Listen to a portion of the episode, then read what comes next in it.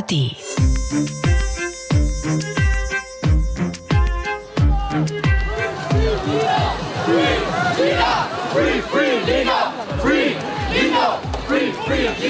Free Lina, so hörte man es in den vergangenen anderthalb Jahren immer wieder bei Solidaritätskundgebungen für die Leipziger Studentin Lina E.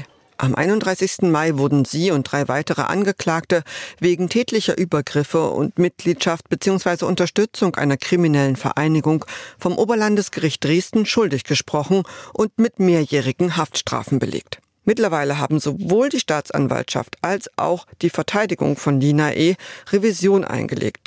Für den Fall einer Verurteilung hatte die linksradikale Szene schon längst zu einem sogenannten Tag X aufgerufen. Für jedes Jahr Haft wolle man eine Million Sachschaden anrichten, so die Drohung. Die Stadt Leipzig verbot für das auf das Urteil folgende Wochenende alle Demonstrationen zum Thema, aus Sorge vor Ausschreitungen. Doch es gelang Extremisten, eine legale Demonstration zu unterwandern. Am Ende flogen Steine, Böller und brannten Barrikaden und die Polizei kesselte rund 1000 Personen, darunter auch Unbeteiligte und Minderjährige, für bis zu elf Stunden ein.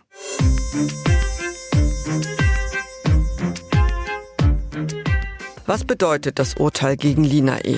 Wieso wurde sie zur Ikone in der linken Szene und warum gibt es so viele Diskussionen um das Gerichtsurteil? Darum soll es in dieser Folge von MDR Investigativ hinter der Recherche gehen. Ich bin Cecilia Kloppmann und arbeite für die politischen Magazine des Mitteldeutschen Rundfunks. In diesem Podcast erzählen Kolleginnen und Kollegen aus der Redaktion von ihren Recherchen und persönlichen Eindrücken während der Arbeit am Thema. Bei mir sind diesmal Nina Böckmann und Thomas Datt zu Gast. Thomas hat, unterstützt von Nina, einen Film zum Fall Lina E. und den Ereignissen in Leipzig gemacht. Hallo Nina. Hallo Cecilia. Hallo Thomas. Hallo. Das Urteil gegen Lina E. plus die drei Mitstreiter, das ist am 31. Mai gefallen. Ursprünglich sollte das doch viel früher fallen. Und dann sind aber trotzdem nochmal Prozesstage angesetzt worden, sogar bis Ende Juni. Warum eigentlich dieses Hin und Her, Thomas? Ursprünglich war der Prozess für ein halbes Jahr ausgelegt. Der hat dann über anderthalb Jahre gedauert, was vor allem damit zusammenhängt, dass es ein Prozess war, in dem um viele kleinteilige, teilweise auch minimale Indizien gerungen wurde. Die Verteidigung hat viele Anträge gestellt, Gutachten, zusätzliche Zeugen wurden benannt. Das Gericht ist dem in vielen Fällen noch nachgekommen, hatte selber ein extrem detailliertes Interesse, jeder noch so kleinen Spur, die in dem Beweismittelkonvolut der Anklage enthalten war, nachzugehen. Das war eigentlich der wesentliche Grund. Und dann, das darf man natürlich nicht unterschätzen, kam ja noch ein sogenannter Kronzeuge ins Spiel, der dann insgesamt an zwölf Verhandlungstagen ausgesagt hat. Das kam auch alles nochmal dazu. Dann darf man auch nicht vergessen, dass es doch hin und wieder bei so einem langen Verfahren mit so vielen Beteiligten auch Ausfälle, Verschiebungen gibt wegen Krankheiten. Und so hat sich das dann über die Zeit gezogen. Kronzeuge, interessantes Stichwort, kommen wir später nochmal drauf. Vielleicht erst noch mal zu Beginn, Nina, kannst du für uns noch mal zusammenfassen, wofür die vier Leute insgesamt, also Lina E. plus die drei Mitangeklagten, verurteilt worden sind und in welcher Höhe? Die Verurteilung gegen die vier Angeklagten in diesem Prozess sah folgendermaßen aus, dass Lina E. und der Mitangeklagte Lennart A. beide wegen Mitgliedschaft in einer kriminellen Vereinigung verurteilt wurden. Lina E. zu fünf Jahren und drei Monaten und Lennart A. auch um die drei Jahre. Die beiden anderen Mitangeklagten wurden dann auch wegen der Unterstützung dieser kriminellen Vereinigung verurteilt, da auch zu Haftstrafen von bis zu drei Jahren. Man muss sagen, dass die Verurteilung von Lina E. schon deutlich abweicht von dem, was die Bundesanwaltschaft gefordert hat, nämlich acht Jahre Haft. Thomas, warum ist es am Ende geringer geworden als diese geforderten acht Jahre? Na, die Bundesanwaltschaft war ja bei mehr Taten der Meinung, dass Lina E. dort beteiligt war. Das sah das Gericht anders. Das sah sie ja nur bei vier von sechs Taten als schuldig an.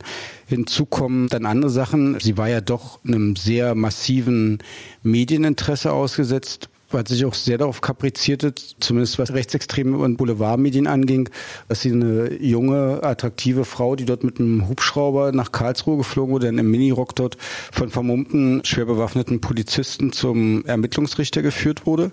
Und das ist ja sehr stark reproduziert worden. Diese Vorverurteilung durch bestimmte Teile der Medien wurde ja auch als strafmildernd ausgelegt. Und man darf nicht vergessen, sie ist auch an Rheuma erkrankt und das ist im Gefängnis zu spät erkannt worden, beziehungsweise sie ist zu spät behandelt worden, sodass das auch nochmal ein gewisser Strafmilderungsgrund war. Und man darf immer nicht vergessen, gibt ja doch relativ strenge Regeln, wann Leute in Untersuchungshaft bleiben müssen, wann nicht, beziehungsweise wie ihre Strafe ausfällt. Sie ist nicht vorbestraft. Sie war die einzige von den insgesamt vier Angeklagten, die in Untersuchungshaft gesessen hat, richtig? Genau, sie war die einzige. Warum? Sie wurde und sie wird mit als nicht unbedingt den Kopf, sie ist ja auch nicht wegen Redelsführerschaft verurteilt worden. Die Bundesanwaltschaft hätte es gern gehabt. Die Begründung des Gerichts ist, dass sie diese Gruppe nicht als hierarchisch betrachten, sondern eher als arbeitsteilig agierend. Und sie hatte dann herausgehobene Funktion, das sagt das Gericht. Sie hat ja bei Überfällen, bei denen sie dabei gewesen sein soll, oft die Rolle in der sogenannten Übersichtsperson gehabt, die kontrolliert hat, läuft der Angriff nach Plan oder müssen wir abbrechen und hatte zur Abwehr beziehungsweise zum Angriff auch Pfefferspray dabei. Obwohl das Urteil ja jetzt geringer ausgefallen ist, mit diesen fünf Jahren und drei Monaten als die geforderten acht Jahre, hat die Verteidigung gerade aktuell Revision eingelegt. Könnt ihr uns sagen, mit welcher Begründung? Das wissen wir noch nicht.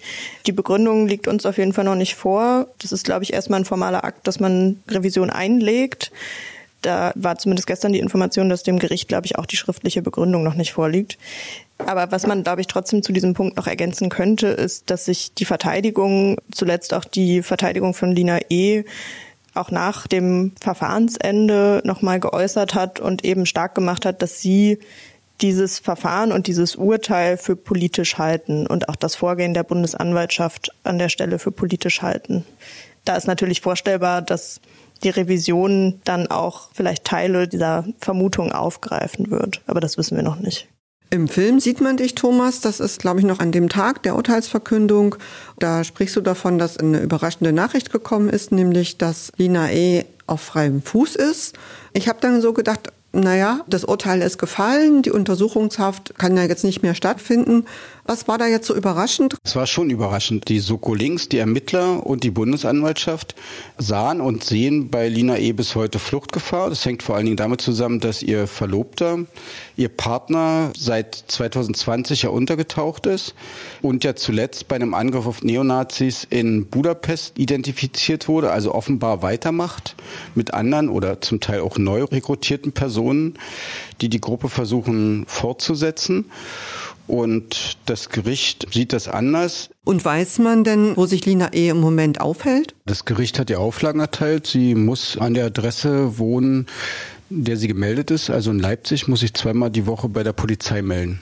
Und das ist natürlich alles noch vorläufig. Sobald das Urteil rechtskräftig werden sollte, muss ihre Reststrafe antreten. Muss man sehen, ähm, sie ist nicht vorbestraft. Sie ist jetzt auch in der Haft selbst, in der Untersuchungshaft nicht irgendwie negativ in Erscheinung getreten, sodass sie also gute Chancen hätte vorausgesetzt das Urteil wird rechtskräftig und bleibt in der Höhe, dass sie nach zwei Dritteln ihrer Strafe entlassen wird. Und wenn ich das so richtig überschlagen habe, würde das bedeuten, dass sie in dem Fall noch etwa zehn Monate von ihrer Strafe im Gefängnis absitzen müsste. Thomas, du hattest es vorhin schon mal ganz kurz angesprochen, dass es da einen Kronzeugen gab in dem Prozess. Wer ist das? Wo kommt er her? Warum hat er jetzt ausgesagt gegen die Angeklagten? Das ist ein Mann, der ist jetzt 30, ein ziemlicher Hühner, Erzieher, hat zuletzt in einem deutschsprachigen Kindergarten in Warschau gearbeitet und hat sich entschlossen, mit den Sicherheitsbehörden zusammenzuarbeiten, nachdem er von der, sagen wir mal, linksradikalen Szene auf entsprechenden Portalen geoutet wurde als angeblicher Vergewaltiger. Das hat zur Folge gehabt, dass er von Deutschland nach Polen umgezogen ist, diesen genannten Job im Kindergarten angenommen hat und dann in Kontakt kam mit Leuten von den Sicherheitsbehörden und sich dann nach einigen Tagen Überlegung entschlossen hat, mit ihnen zusammenzuarbeiten.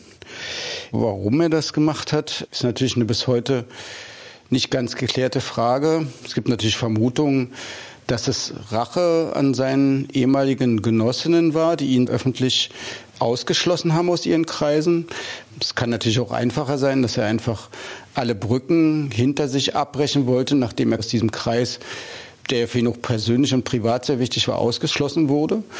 Und er da neu, unbelastet in seinen neuen Lebensabschnitt starten wollte. Er hat für dieses Verfahren insofern eine Rolle gespielt. Er selber war ja Zumindest was anderes kann man nicht beweisen. Als Scout, als Speer an einem Überfall der Gruppe in Eisenach beteiligt. Dafür ist er ja auch verurteilt worden in einem separaten Verfahren.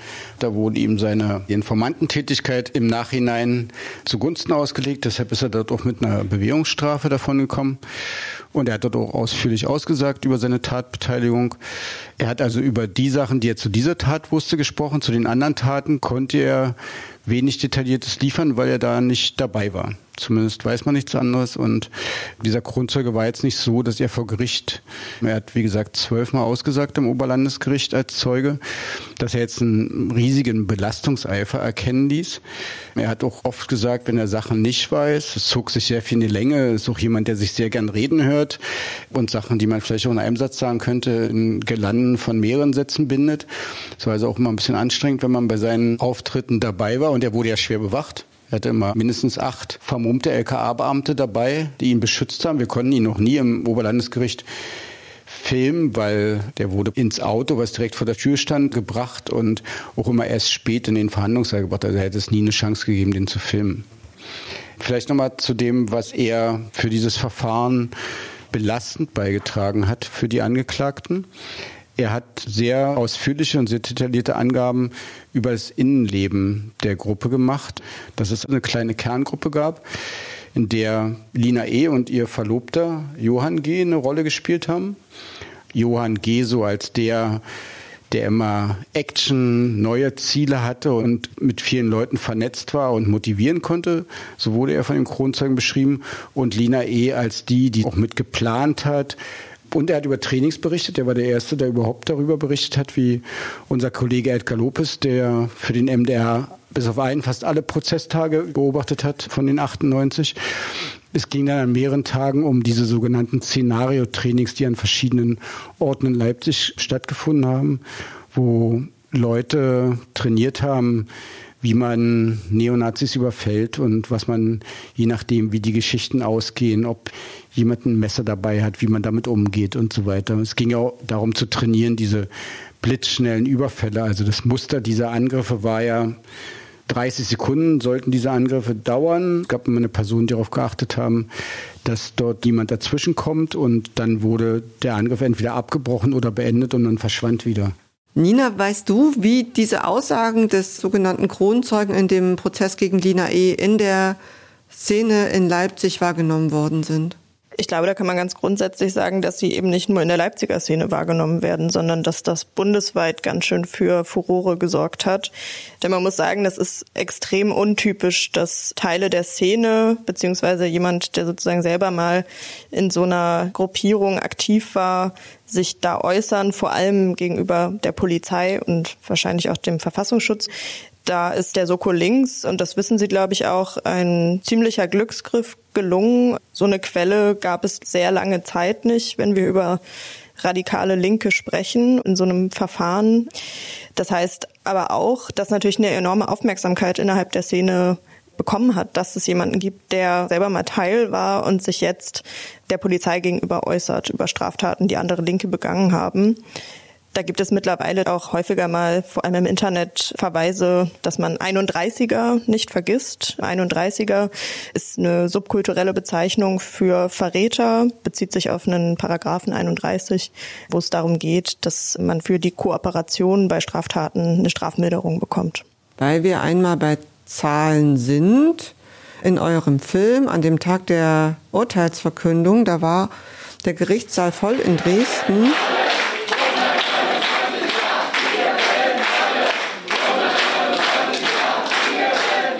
Was rufen die da und warum? Na, die rufen, wir sind alle 129er. Das bezieht sich auf den Paragraph 129 des Strafgesetzbuches über kriminelle Vereinigungen. Es gab ja da so einen Grundsatzstreit, der Streit auch um die Deutungshoheit natürlich.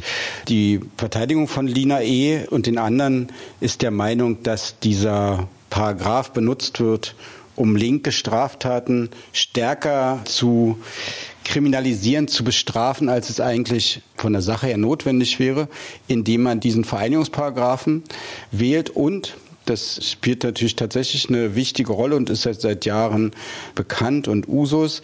Wenn man diesen Paragraphen einführt bei Ermittlungen, haben die Ermittlungsbehörden weitreichende Befugnisse. Du kannst dann Leute von jeder Seite und mit allen Mitteln, sage ich jetzt mal etwas pauschal, durchleuchten, abhören, observieren, alles Mögliche. Das ist schon ein schwerwiegendes Instrumentarium. Es gibt doch in der Vergangenheit und auch in Sachsen haben wir das mehrfach erlebt, gegen die linke Szene dieses Mittel im Einsatz, ohne dass es im Ansatz gerechtfertigt wäre. Das heißt, es gibt aus Erfahrung ein berechtigtes Misstrauen. In dem Falle war es aber so, dass es ja doch relativ viele Indizien gab und die Gruppe ja auch weitergemacht hat, nachdem Lina E. und andere nach dem zweiten Überfall auf der Flucht mit ihrem Auto mit gefälschtem Kennzeichen, mit Reizspraydosen im Auto und so weiter gefasst wurde und dann trotzdem weitergemacht haben und dabei natürlich zum Teil auch von der Polizei abgehört wurden bzw. observiert wurden. Immer wieder hört man auch Vorwürfe aus der linken Szene, dass die Taten, die von linker Seite begangen werden, schärfer geahndet werden als die von rechts. Woher kommt diese Wahrnehmung? Was glaubt ihr? Es gibt schon einen Ansatzpunkt, gerade in Ostdeutschland und gerade auch in Sachsen, den hat eine Verteidigerin in ihrem Plädoyer im Prozess thematisiert dass es doch immer wieder und je mehr man zurückblickt, umso skandalöser wird es, Fälle gab, wo Sachen gar nicht wirklich ermittelt werden oder wo Leute mit unfassbar laschen Strafen davonkommen. Ein Beispiel ist Sturm 34 die kriminelle Vereinigung von Neonazis, die über einen längeren Zeitraum die ganze Region terrorisiert hat, nicht nur Andersdenkende angegriffen, das war sozusagen ein Teil, aber auch Leute auf Dorffesten überfallen hat. Also eine üble Schlägertruppe. Und da war es so, die wurden im Sachsen nicht als kriminelle Vereinigung verurteilt. Man sah das nicht.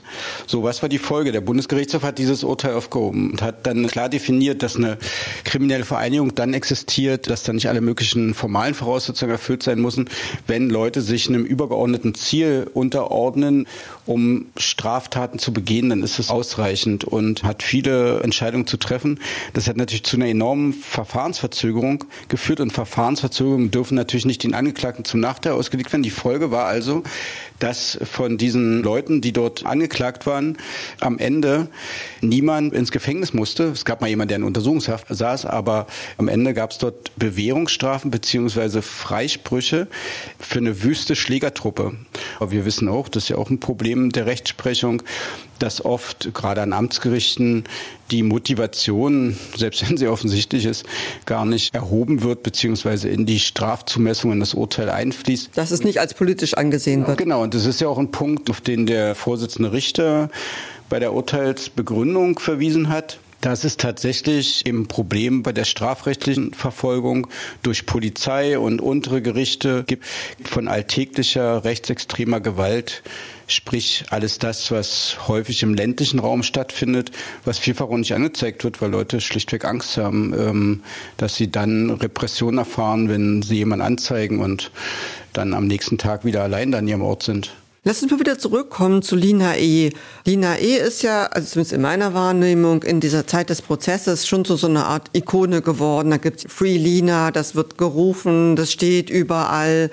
Und die linke Szene, die hat schon vor der Urteilsverkündung angekündigt, es wird Demonstrationen geben. Hat den sogenannten Tag X ausgerufen. Also meine Wahrnehmung war schon, dass die linke Szene da extrem sensibel und empfindlich das beobachtet und auch darauf reagiert. Und jetzt nicht nur die linksradikale oder linksextreme Szene, sondern sehr, sehr viele Menschen, die sich einfach nur als links verorten und gemäßigt eigentlich.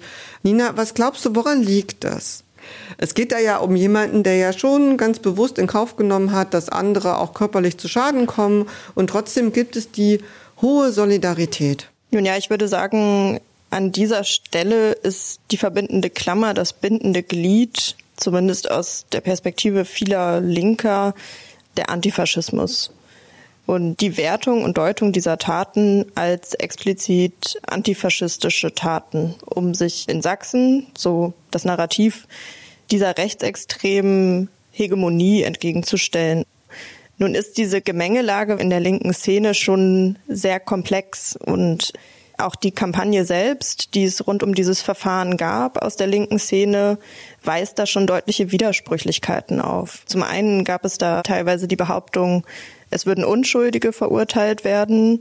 Auf der anderen Seite dann den Standpunkt, Antifaschismus sei notwendig in Sachsen. Das sind natürlich zwei Deutungen oder zwei Narrative, die sich gegenseitig auch ein bisschen aufheben. Das heißt aber, man hat trotzdem versucht, über diese Klammer des Antifaschismus diese Gewalttaten, diese Straftaten zu rechtfertigen. Thomas, du lebst ja jetzt schon ein paar Jahre länger in Leipzig als Nina. Das hat einfach was mit, mit dem Alter zu tun. Ähm, glaubst du, ist das was speziell was für Leipzig steht und für die linke Szene in Leipzig, diese Ikonisierung und diese Solidarisierung mit jemandem wie Lina E. Wäre das woanders genauso passiert oder siehst du da was Spezielles, was hier in Leipzig, in Sachsen nur so möglich ist? Ich würde ja behaupten, wage mich da jetzt vielleicht ein bisschen weit aus dem Fenster, das ist aber egal. Wenn Lina an einem anderen Ort in Ostdeutschland leben würde oder gelebt hätte, wäre das auch so, denke ich. Das hat mit dem Prägung zu tun. Und es gibt halt eine Solidarität hier vor Ort, hinter deren Kulissen es schon ein bisschen knirscht. Da gibt es gerade bei der älteren Generation, die selber erfahren hat in den 90er Jahren, schon so eine Ablehnung auch bei weiten Teilen gegenüber solcher Art von Gewalt, weil man die nicht als legitime Selbstverteidigung, wie man sie damals brauchte, empfindet. Aber es gibt auch andere Leute, die Verständnis haben. Es war ja so, und das galt ja für ganz Ostdeutschland, speziell für den ländlichen Raum, dass in den 90er Jahren viele Leute Erfahrung gemacht haben mit heftiger Neonazi-Gewalt, mit einer Ignoranz des Staates, wie man sie eigentlich aus heutiger Sicht gar nicht mehr fassen kann, wie man sie zum Teil aber immer noch erlebt. Und eine Freundin hat mir geschrieben, und mir war das vorher gar nicht so bewusst, dass das gerade so bei den Älteren, die sich vielleicht als links verorten, aber die überhaupt selber nicht gewaltbereit sind oder geschweige denn extrem eingestellt, doch zum Teil ein gewisses Verständnis gibt. Also ich lese mal vor, was sie mir geschrieben hat. Ich darf es halt vorlesen, hat sie mir erlaubt. Anfang der 90er, meine Freunde haben wöchentlich aufs Maul bekommen. Ich nicht, ich durfte nicht so lange raus. Niemand hat das gemacht, niemand. Nicht die Lehrer, nicht die Eltern, die Polizei kam gar nicht erst. Eine Freundin wurde auf dem Hauptbahnhof nach dem Cure-Konzert der Iro angezündet. Zwei Freunde von mir verdroschen, die waren 15 und 17. Die Prager Straße in Dresden war ein No-Go-Area. Wir mussten weite Umwege laufen. Irgendwie macht das doch was mit einem. Ja, und das ist eine Position, die man nicht so selten findet. Im Film, Thomas, sprichst du von einer Propagandaschlacht, die da rings um den Prozess gegen Lina E. und die drei Angeklagten stattgefunden hat. Zum einen natürlich von der linken Seite diese Schlachtrufe, Free Lina, dann natürlich auch die staatliche Seite, dass diese junge Frau da mit diesem Hubschrauber dort eingeflogen wird und so weiter. Wie ist eigentlich der Prozess von Seiten der Rechtsextremen wahrgenommen worden? Denn viele der Opfer dieser jetzt Verurteilten waren oder sind mutmaßliche Rechtsextreme. Na, für die rechtsextreme Szene war es natürlich ein Fest, da muss man sich nichts vormachen. Die ist ja über die Nebenkläger auch an viele Informationen über die linke Szene gekommen, die sie, glaube ich, vorher nicht gehabt hätten. Es war so, dass die Anwälte der Nebenklage immer nur bei den Fällen Akteneinsicht bekommen haben, wo sie ihre Mandanten vertreten haben.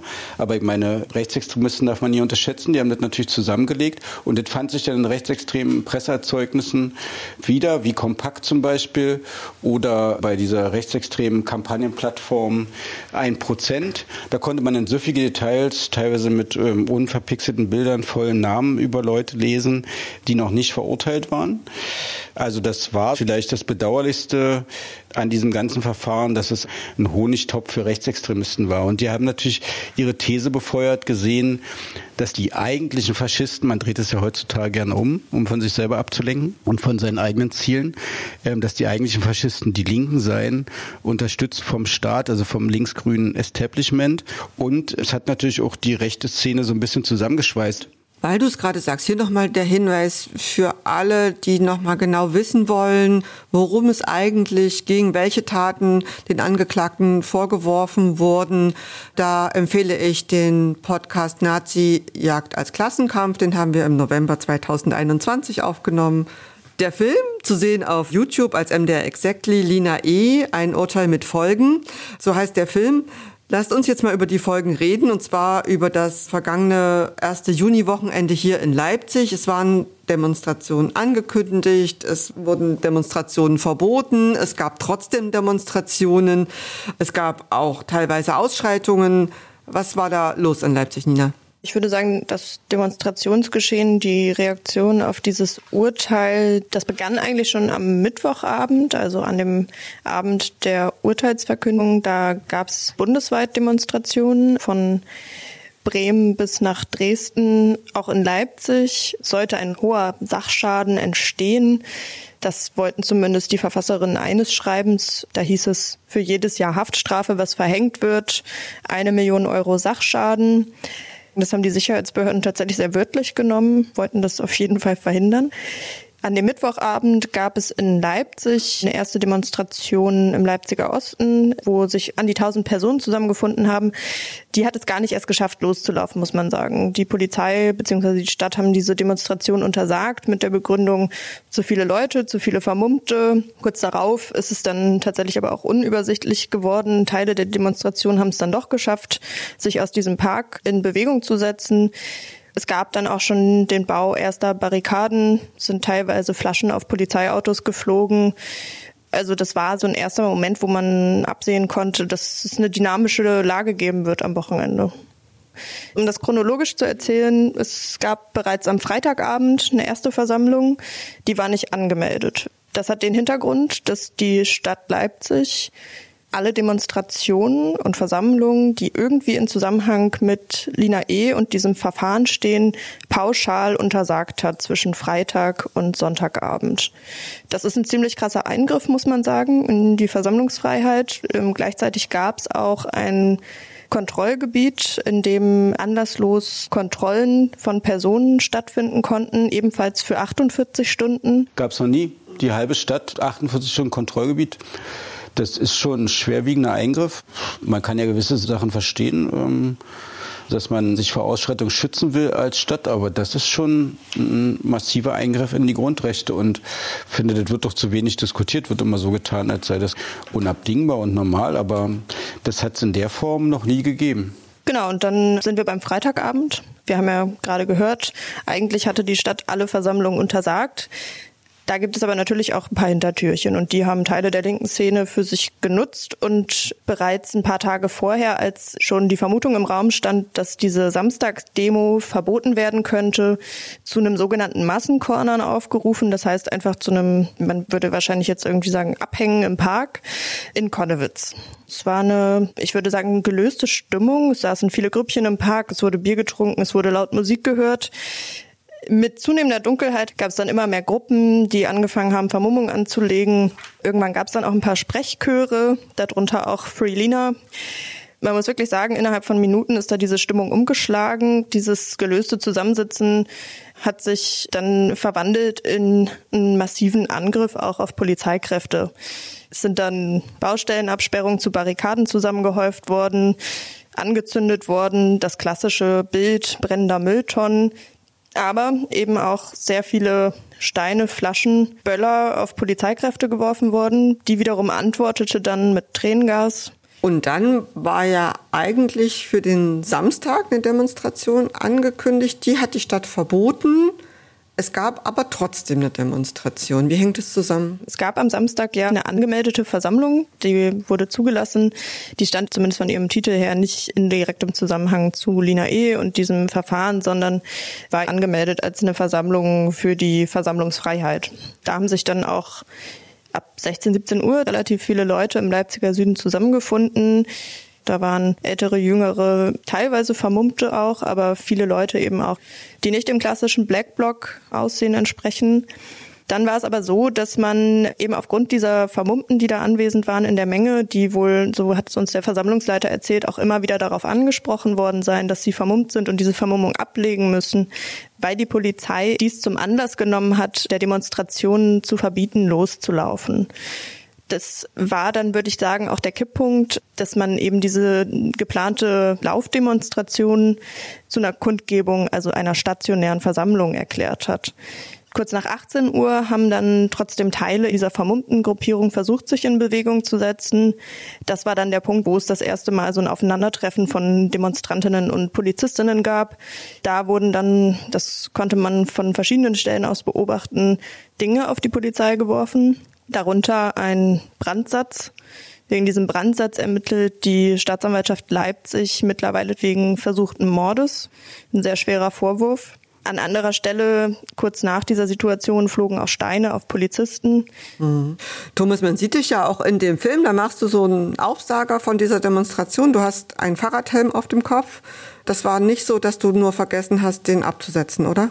Nein, also wir haben die Helme schon am Abend vorher gebraucht. Sogar unser Kameramann, der grundsätzlich der Meinung ist, dass er sowas nicht braucht, hat den in der Situation, als die Steine dort flogen, klaglos aufgesetzt und das war natürlich auch der Grund, aus dieser Erfahrung heraus den am Sonnabend mitzunehmen. Und äh, mich haben ehrlich gesagt Fotografen hingewiesen. Man spürte ja, als die Demo nicht laufen durfte, dass es jetzt sich aufheizt.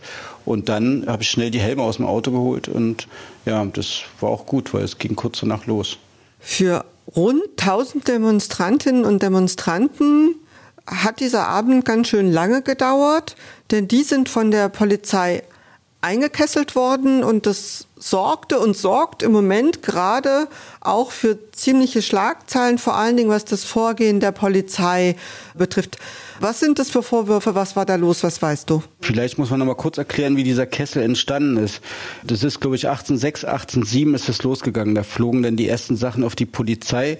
Dann gab es von mehreren Stellen Angriffe auf die Polizei, die sich natürlich versucht hat, zur Wehr zu setzen, musste sich aber auch teilweise erstmal zurückziehen. Und das war dann eine sehr chaotische Situation. Dann kam von allen Seiten Polizisten angerannt. Es gab noch Steinwürfe. Es war sehr bunt gemischt. Man darf immer nicht vergessen, dieser Platz dort waren nicht bloß Hardcore-Linke, Vermummte, Linke, sondern da waren auch bürgerliche Linke, da waren natürlich auch Schaulustige. Und es ist ja auch gar nicht Konnewitz, ist ja eigentlich Südvorstadt. Also alle, die die Stadt kennen, wissen, das ist eigentlich gar nicht das Zentrum der linken Szene. Es ist gar nicht Konnewitz. Genau, da ist ein Basketballplatz, auf dem da viele Kids abhängen und so weiter. Das war auch an diesem Tag, war ja schönes Wetter so. Da braucht man sich das vormachen. Kids gucken sich natürlich an. Niemand hört von denen, wenn er sich nicht schon mal mit einer Demo beschäftigt hat, auf die Lautsprecheransagen der Polizei. Und es gab dann aber nur noch Schwarz-Weiß. Als diese Eskalation begann, hat die Polizei den Schalter umgelegt und von allen Seiten kamen die Einheiten, die offenbar dieses ganze Areal weiträumig umstellt haben und haben dann sozusagen wie so ein großer Kamm die Leute zusammengeschoben. Es gab so sieben Minuten. Ein Teil der Leute, der erkennbar hell war und raus wollte, der kam noch raus, aber das war dann sehr willkürlich. Also ich habe zum Beispiel Leute getroffen, Nachbarn von mir, der stand da mit dem Fahrrad, hat sich das angeguckt und fand sich im Kessel wieder. Das heißt, dein Nachbar, den du da getroffen hast, das ist ein völlig unverdächtiger Mensch, der da plötzlich einfach eingekesselt worden ist und festgehalten worden ist für Stunden. Also ich habe den noch nie irgendwie irgendwie als politisch erlebt. Das ist ein Mann um die 40, aber der hat noch nie einen Stein auf die Polizei geworfen und wüsste gar nicht, warum er das machen sollte. Wir haben uns gestern länger unterhalten und ich habe auch immer wieder nachgefragt, weil ich bestimmte Sachen erstmal nicht glauben wollte. Der hat gesagt, am Anfang, und die Behandlung scheint jeweils von der zuständigen Einheit aus dem jeweiligen Bundesland abhängig gewesen zu sein. Bei ihm war es jedenfalls so, so beschreibt er es, dass sie ihre Jacken ausziehen mussten. Diese Jacken wurden auf einen Haufen gelegt. Dieser Haufen wurde von der Polizei bewacht. Und diese Jacken durftest du dann auch nicht wieder anziehen sondern erst wenn du gehen konntest, konntest du dir deine Jacke raussuchen. Das heißt, er hat bis Mitternacht etwa dort in dem Kessel verbracht. Es wurde dann irgendwann kalt und er hat gesagt, er war auch lange wie andere mit Kabelbindern gefesselt und er selber hat Anzeige erstattet. Nina, du hast dich damit nochmal intensiv beschäftigt, auch für unser MDR Nachrichtenmagazin Exakt. In deinem Beitrag kommt ein Mädchen, ein Kind vor, die ist zwölf Jahre, die war auch in diesem Kessel für sehr viele Stunden zusammen mit ihrer Mutter.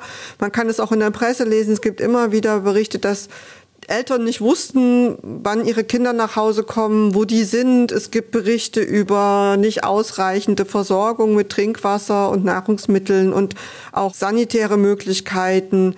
Was konntest du da in Erfahrung bringen? Was ist da dran an diesen ganzen Geschichten, die da gerade momentan durch die Medien geistern? Ja, du hast es schon gesagt, es gibt relativ viele Berichte jetzt im Nachhinein dieser Kesselung. Wir haben natürlich auch die Polizei dazu angefragt, die ja aus diesem Kessel heraus jede einzelne Person einer Identitätsfeststellung unterzogen hat. Das heißt, Natürlich liegen dann auch Daten über das Alter dieser Personen vor. Es ist allerdings so, dass an diesem Kessel verschiedene Einheiten, also verschiedene Hundertschaften aus verschiedenen Bundesländern beteiligt waren. Das heißt, wenn jetzt die bayerische Hundertschaft Personen einer Identitätsfeststellung unterzieht, dann werden diese Unterlagen mit nach Bayern genommen auf die jeweilige Dienststelle und von da aus dann nach Leipzig geschickt. Das heißt, wir sind jetzt gerade vor der Situation, so hat es uns die Leipziger Polizei mitgeteilt, dass auch ihnen noch nicht alle Daten vorliegen. Was bedeutet, dass sie auch noch keine Aussage dazu treffen können, wie groß der Anteil der Minderjährigen in diesen tausend Personen im Kessel eigentlich war. Und die anderen Vorwürfe? Da gab es ja offenbar auch Unterschiede, bei welcher Polizeieinheit die Leute jeweils gelandet sind. Das scheint so zu sein, ja, gerade bei der Frage danach, wie die Leute ihre Notdurft verrichten konnten. Die Polizei Leipzig hat uns da auf Nachfrage gesagt, es hätte mobile Toilettenwagen der Polizei gegeben, die auch die Eingekesselten hätten nutzen können. Das geht auseinander mit dem, was uns einige Personen aus dem Kessel berichtet haben. Da gibt es eben Berichte davon, dass man in einen Busch gehen musste, der notdürftig abgehangen war mit einer Wärmedecke, damit man eben nicht so ganz entblößt vor vielen hundert Menschen auf Toilette gehen musste. Teilweise soll die Polizei, sollte es uns eine Mutter erzählt haben, von außen auch mit Kameras auf diesen Busch gehalten haben.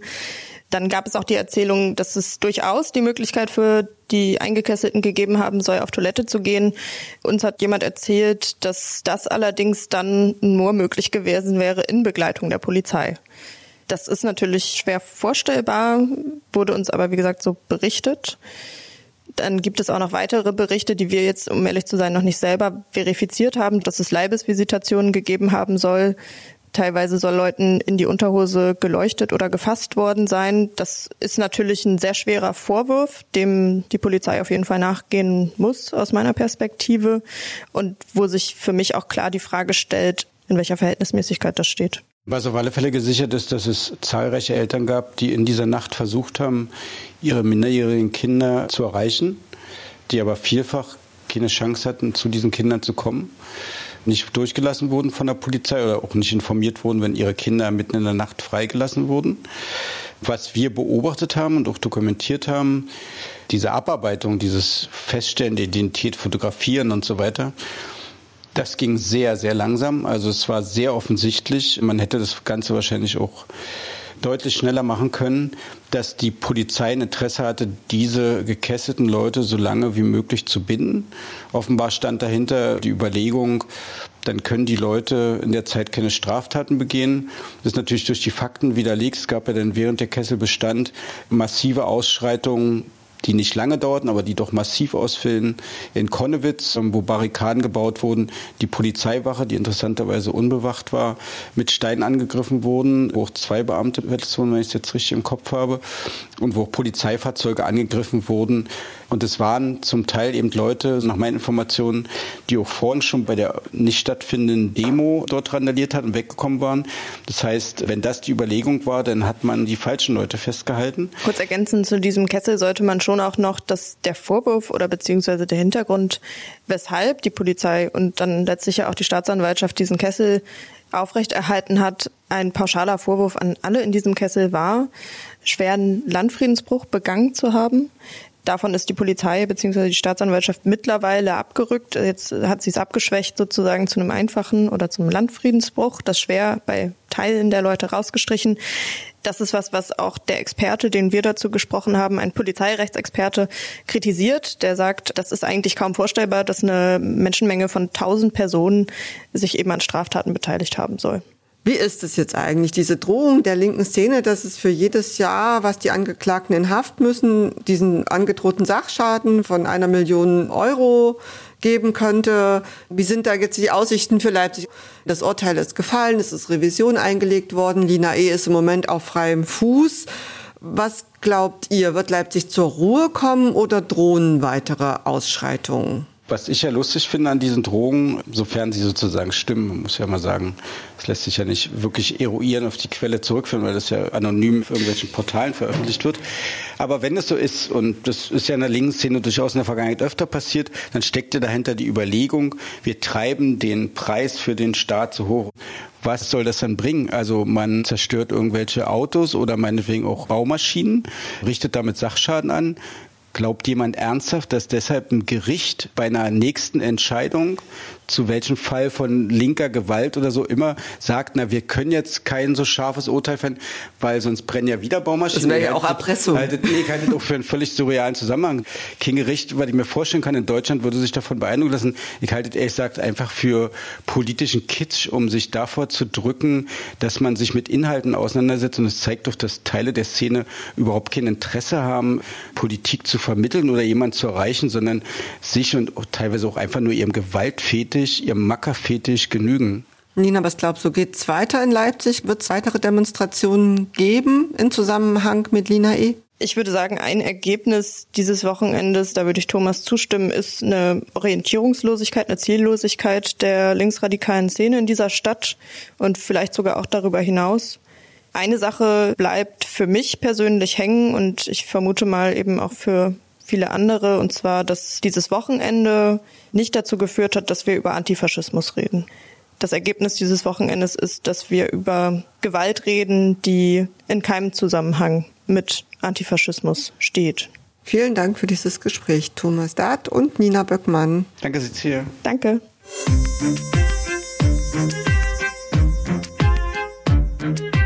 Das war MDR Investigativ hinter der Recherche. Herzlichen Dank fürs Zuhören. Den Film Lina E. Ein Urteil mit Folgen finden Sie in der ARD Mediathek und auf YouTube unter MDR Investigativ.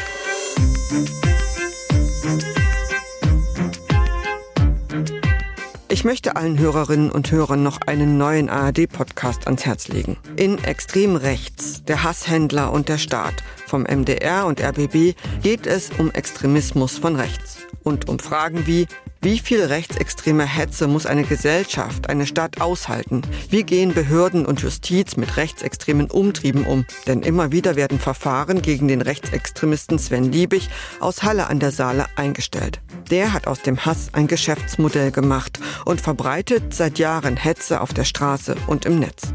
Kann es sein, dass der Rechtsstaat im Fall dieses Rechtsextremisten an seine Grenzen stößt? Extrem rechts, der Hasshändler und der Staat. Ich warte schon immer ganz gespannt auf die neuen Folgen. Die kommen immer dienstags raus in der ARD Audiothek und überall da, wo es Podcasts gibt.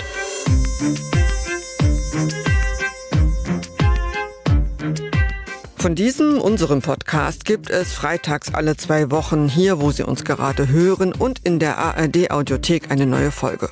Und um die nicht zu verpassen, ist es am besten, wenn Sie uns abonnieren. Wir freuen uns außerdem immer über Feedback und Bewertungen. Weiterführende Links, Informationen und auch Kontaktmöglichkeiten für Feedback zum Beispiel gibt es immer in unseren Shownotes. Und auch in unseren Transkripten ist alles nochmal verlinkt. Zu finden ist das unter www.mdr.de slash investigativ-podcast.